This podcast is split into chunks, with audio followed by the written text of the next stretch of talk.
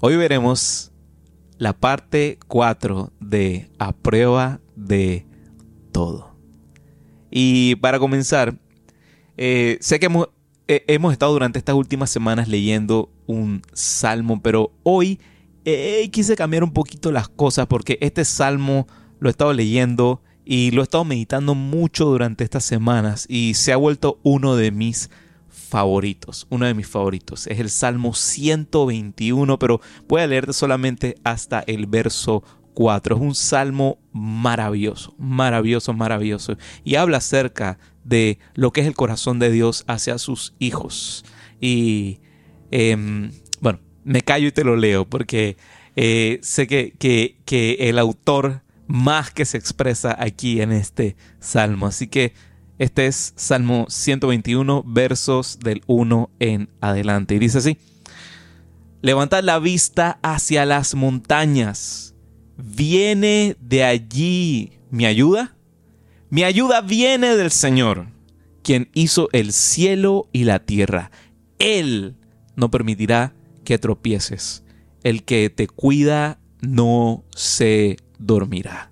En efecto, el que te cuida a el que cuida a Israel nunca duerme ni se adormece. Señor nunca duerme ni se adormece al cuidado de sus hijos. Hoy en día debemos estar claros en algo que eh, el caminar en Cristo se ha vuelto cada vez más un reto, sin duda alguna, sin duda alguna. Día a día podemos enfrentarnos a a retos que pondrán en prueba nuestra vida, pondrán en prueba eh, en lo que creemos, porque creemos lo que creemos, y queda de nuestra parte el poder entrenar, entrenar y afinar esas capacidades eh, de nuestra mente y de nuestro corazón para ser exactamente a prueba de todo. Y durante las próximas semanas estaremos viendo diferentes, eh, digamos que virtudes, disciplinas o incluso hasta consejos para poder hacerle frente a las circunstancias de la vida tal como Dios nos anima a caminar, al ritmo que Dios nos anima a caminar y de la manera como Dios nos está llamando a enfocarnos para poder salir victoriosos y adelante. Y sabes que la semana pasada estuvimos viendo eh, una, una de estas virtudes que no puede faltar para nada en nuestras vidas para ser realmente a prueba de todos y esa era la esperanza. La semana pasada estuvimos hablando acerca de eso, acerca de la esperanza. Vimos que el corazón humano tiene esa necesidad de conectar con algo que sea mucho más grande que él. Y en ese algo que es mucho más grande que él, mucho más grande que el ser humano, solemos depositar nuestra confianza, nuestra esperanza. Y vimos que también si buscamos que nuestra fuente de esperanza sean cosas pasajeras como dinero, fama, personas, cosas, etcétera, etcétera, etcétera, puede ser que en algún punto del camino esto nos haga falta.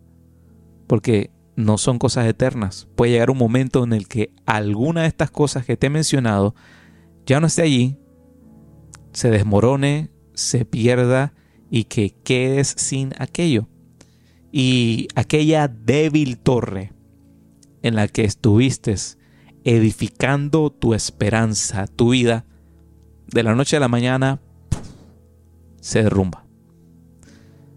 Sin embargo, si colocamos nuestra esperanza en manos de Dios, veremos que en él encontramos un sitio seguro, un sitio que no se mueve, que no, que no cambia, que no se pierde nada, nada, nada, un sitio seguro, ya que su parecer hacia nosotros y sus promesas nunca cambian, nunca cambia. Él es el eterno, el Olam, nunca cambia.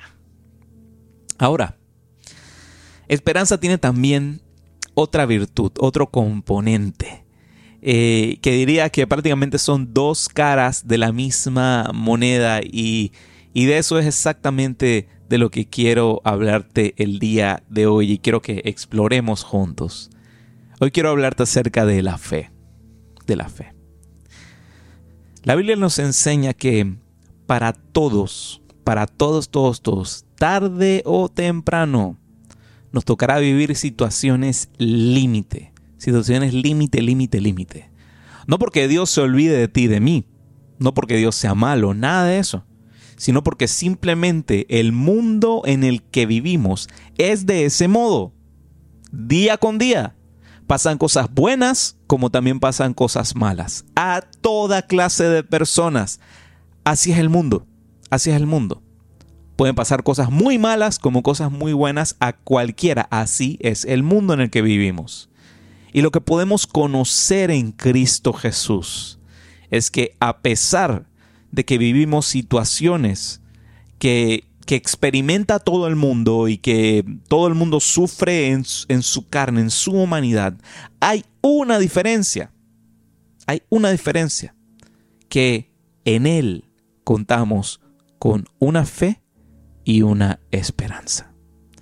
Y es algo que me encanta mencionar y, decir, el llegar a Jesús no es que automáticamente desaparecieron todos sus problemas, no, vas a pasar igual por situaciones difíciles como cualquier otra persona, pero la diferencia es que cuentas con fe y una esperanza. Ya que a los que aman a Dios, todo, todo, todo, absolutamente todo, les ayuda para bien.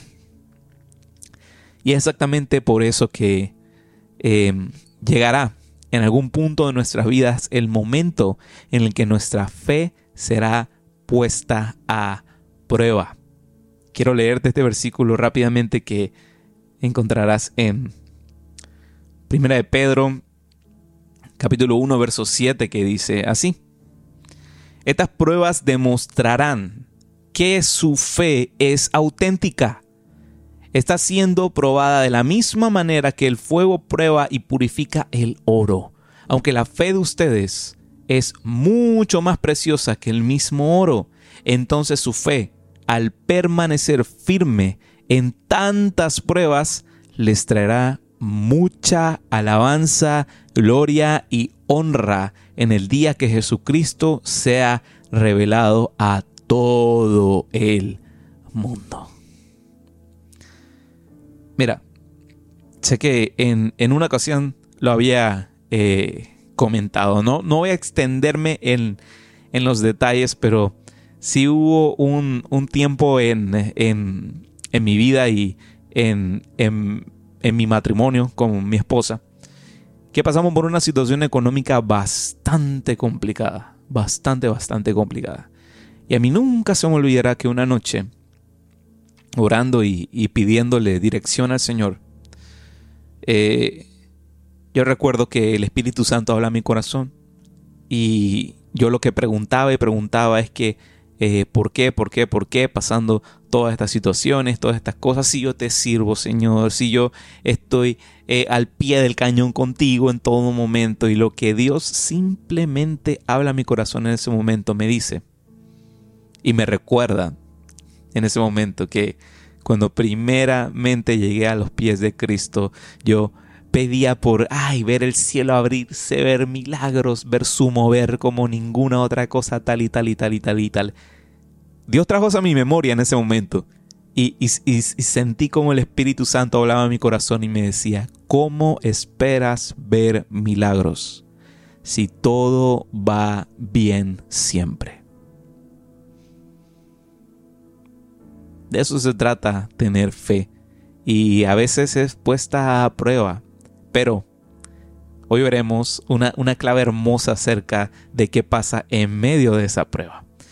La Biblia nos habla de una interacción que superó la fe de los discípulos de Jesús. Para que sepas que no eres el único que está pasando por situaciones que, que superan tu entendimiento. Y bueno, lo mismo lo vivieron los discípulos y es de la cual podemos sacar una lección valiosa para estos tiempos. Y es aquel, em, aquella interacción, aquel suceso que se dio eh, y que vemos documentado en eh, el libro de Mateo, el capítulo 14 y versos del 13 en adelante, que es la alimentación de los 5000 y lo que comúnmente escucha, eh, o sea, relaciona a la gente con lo que es la, la multiplicación de los panes y los peces. La verdad, en la Biblia eh, vemos también en ese libro que ocurre también un poquito más adelante otra de esas manifestaciones. Pero no nos vamos a centrar en eso. En algún momento me encantaría predicar y, enseñar un poquito acerca de esos dos momentos, pero lo haremos más adelante. Ahorita nada más me quiero concentrar en la primera interacción que hubo. Y Mateo capítulo 14 versos del 13 al 21 nos, nos habla lo siguiente, te lo voy a resumir. Jesús y sus discípulos se topan con una gran multitud de gente. Ah, ya era un momento en el ministerio de Jesús que su fama y, la gente se escuchaba de boca en boca que era esta persona que, que sanaba enfermos y demás. Así que una gran multitud se topa con él y con sus discípulos. Jesús tuvo compasión de aquella multitud y empezó a orar por ellos, bendecirles, sanar enfermos, expulsar demonios, o sea, se entregó en todo ese momento a atender a la multitud.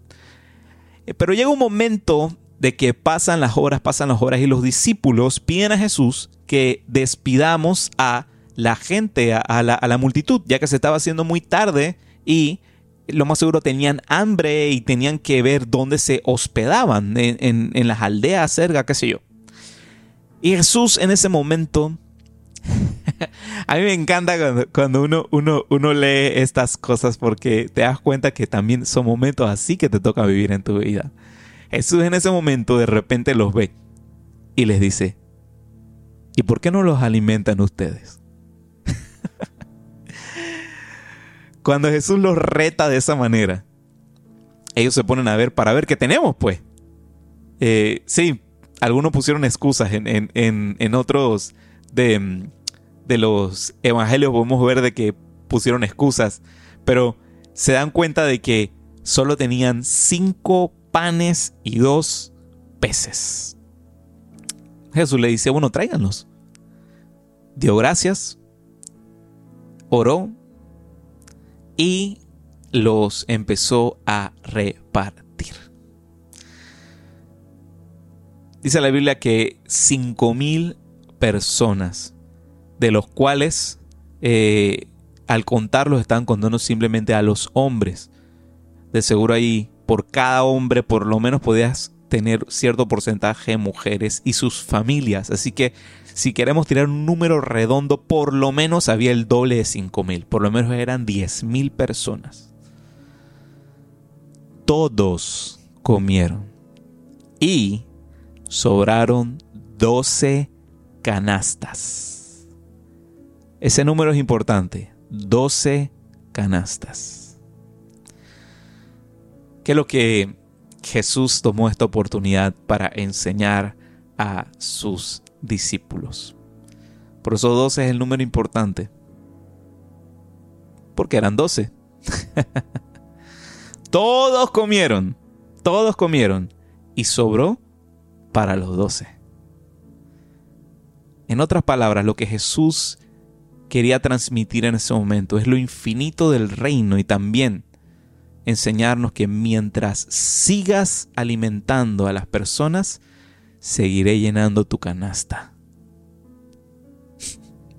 Eso es lo que Jesús le quería hacer ver a sus discípulos. Mientras sigan alimentando a las multitudes, seguiré llenando sus canastas. En otras palabras, contexto, 2023, acá con nosotros, aquí tú conectado a través de esta señal.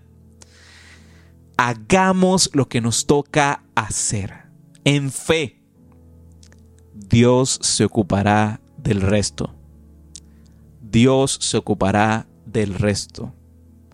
Haz lo que te toca hacer. Haz lo que te toca hacer. Dios se ocupará del resto. Honra al Señor teniendo fe en que Él se ocupará del resto. Él se ocupa de tus asuntos mientras tú te ocupas de los asuntos de Él. Esa es nuestra fe siendo puesta a prueba. En Lucas 22, eh, versículo del 31 al 32 dice lo siguiente. Este Jesús hablándole a Pedro.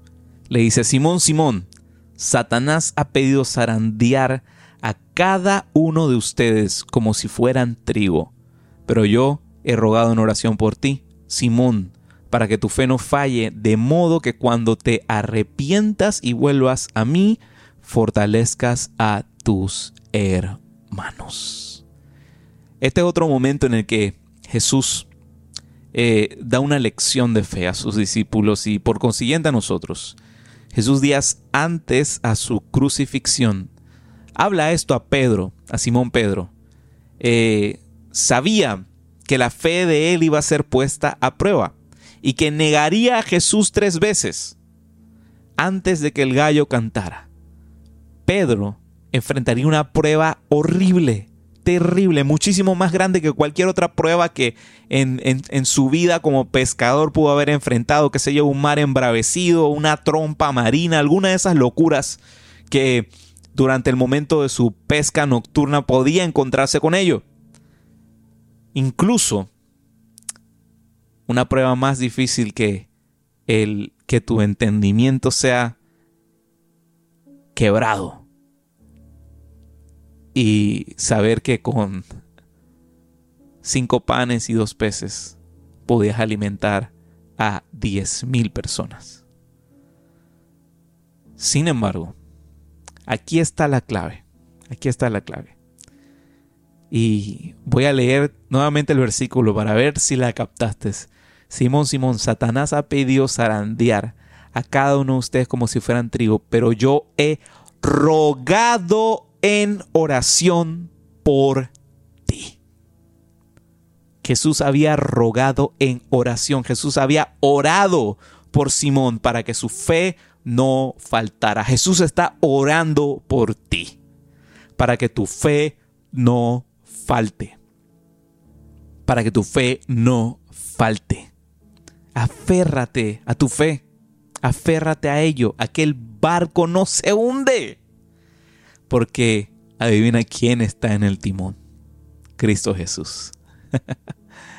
en cada temporada y en cada circunstancia de la vida, nunca olvidemos que Jesús intercede por su iglesia. Jesús está orando por ti en este momento, por lo que sea que estés pasando y que estés atravesando. Él sabe tu necesidad y está orando para que tu fe no flaquee. Él intercede por ti y por mí y por todos los que están aquí. Que sigamos adelante confiando en Él, depositando nuestra confianza en Él. Quiero que esta noche quede grabado en tu corazón aquel hecho para seguir firmes en su palabra. Que nuestra fe no falte en ningún momento y en medio de situaciones complicadas, difíciles, temporadas turbulentas que puede traer el futuro, que puede traer la vida o que quizás estás pasando en este momento, que tu fe no falte y que seas a prueba de todo. A eso hemos sido llamados. A confiar, a depositar nuestra fe en aquel que nunca falla y ser en medio de pruebas y en medio de situaciones a prueba de